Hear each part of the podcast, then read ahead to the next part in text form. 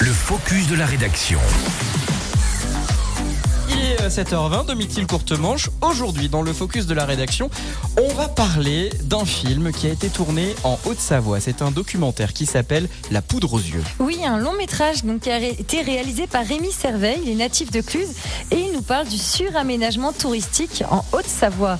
Il a été mis en ligne donc récemment, au début de l'été, un film de deux heures que l'on peut regarder gratuitement et qui pose question, par exemple, quel est l'avenir de la Haute-Savoie face aux aménagements euh, touristiques? Un documentaire hein, qui a fait le choix de donner la parole aux militants, aux membres de collectifs et d'associations qui s'y opposent, ainsi qu'à des élus. Et il nous emmène dans des coins bien connus, hein, que vous connaissez euh, sûrement, Lucas, sur le plateau de Bourgard à la Clusa, au Grand Bornand, jusqu'à Rochebrune, à Megève.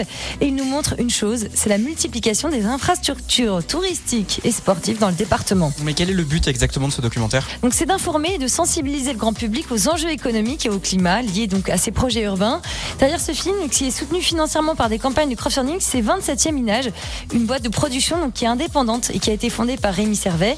Il a déjà à son actif pas mal d'autres documentaires engagés, notamment peut-être que vous le connaissez, c'est sur un plateau d'argent. Il a été tourné en août 2022.